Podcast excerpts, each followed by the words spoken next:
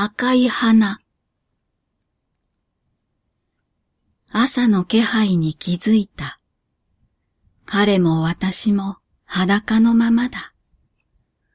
薄い毛布から彼の上半身が覗いていた。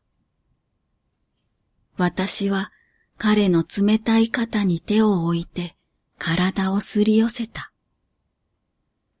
彼の肌がひんやりとして気持ちが良かった。私は雪山の洞窟の中でこうして抱き合いながら、お互いの熱で体を温め合っている場面を想像した。彼は震えていた。震えた背中が私の胸に触れた。彼は私に抱かれて泣いていたのだった。声を殺して短く鼻をすすりながら背中を向けて。どうしたの？と私は彼の背中に聞いた。夢を、夢を見たんだ。と彼の背中が言った。悲しい夢部屋がまどろみの中でまだその輪郭を表してはいなかった。あずさが癌の宣告を受けるんだ。医者にもう末期だって言われたとき、俺はテーブルの上にある赤い花を見たんだ。そのうち花びらがゆっくりと一枚ずつ落ちて、落ちた花びらは輪になって消えていくんだ。と彼は言って体を丸めた。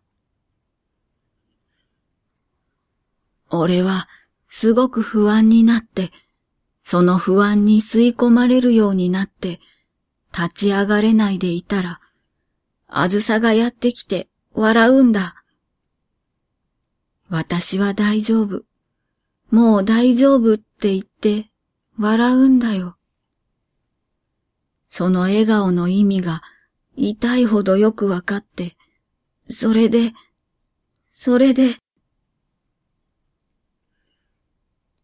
彼はピローに顔をうずめた。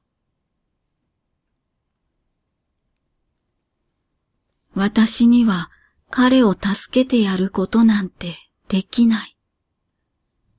どんなに彼を愛していたとしても、今の彼を救う道は、私が彼のもとから去ることしかないのだろう。あずささんのこと、まだ愛しているのね。彼は小さくうなずいた。ごめん。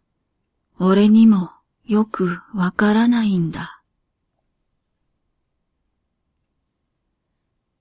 私の鼓動が彼に伝わっている。彼の鼓動が私にわかるように。私は甘えてきた子供に母親がすがるように、彼の髪を優しく撫でてやった。彼はいつの間にかまた寝息を立てていた。ソファーの上に彼と私の洋服がごちゃごちゃに絡まって脱ぎ捨ててあった。サイドテーブルには沖縄行きの航空券と旅行ガイドブックがあった。終わりにしなきゃ、こんな関係。と、私はため息の中で言った。ごめん、辛い思いばかりさせて。と、彼が逆光の中で言った。起きたの？彼が私のアパートメントに来るようになってからというもの、私たちは何でもお揃いのものを買った。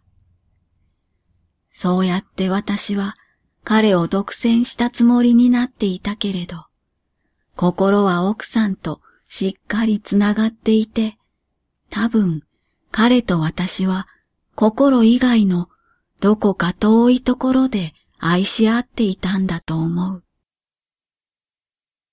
そんなことわかっていた。わかりすぎるくらいわかっていたはずなのに。だけど、いつまでも彼から離れることができなかった。もう終わりにしなくちゃね、私たち。と、テーブルに二つ並んだマグカップを見つめながら私は言った。もう二度と会えないんだろうか。と彼がぽつりと言った。私はこの街を出ようと思う。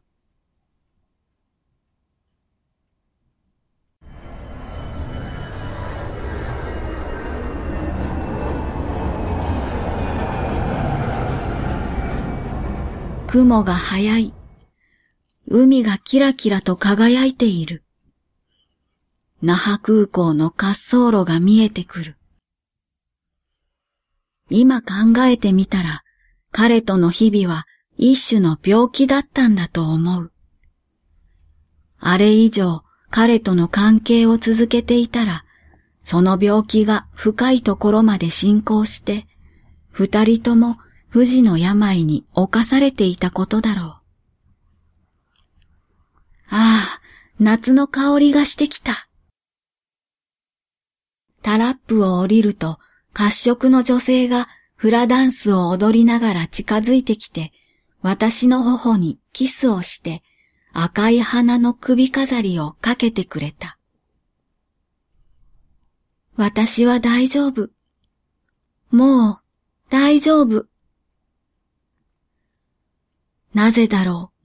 涙が溢れてくる。笑顔になればなるほど涙が止まらない。きっとあの海の青さのせいだ。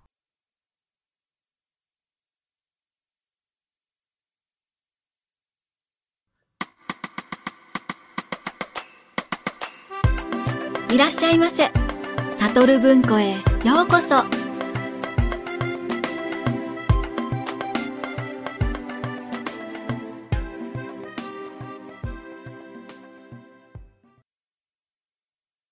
今回はバッキーノさんのブログ、小説幸福捜査官より赤い花という作品をご紹介いたします。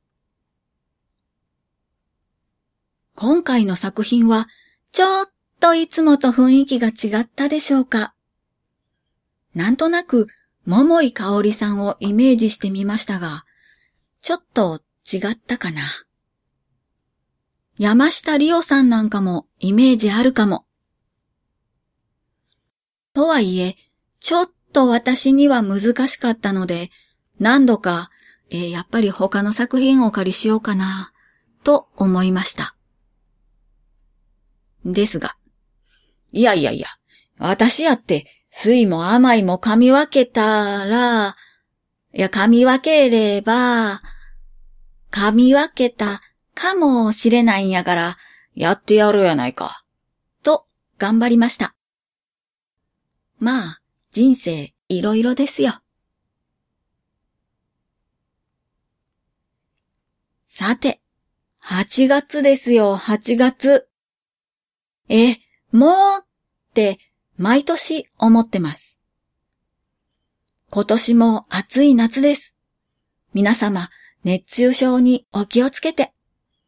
水分とって休めるときはしっかり休んでくださいね。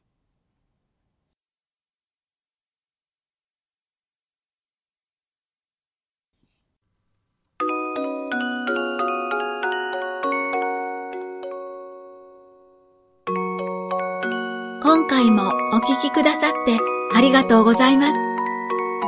またお越しください。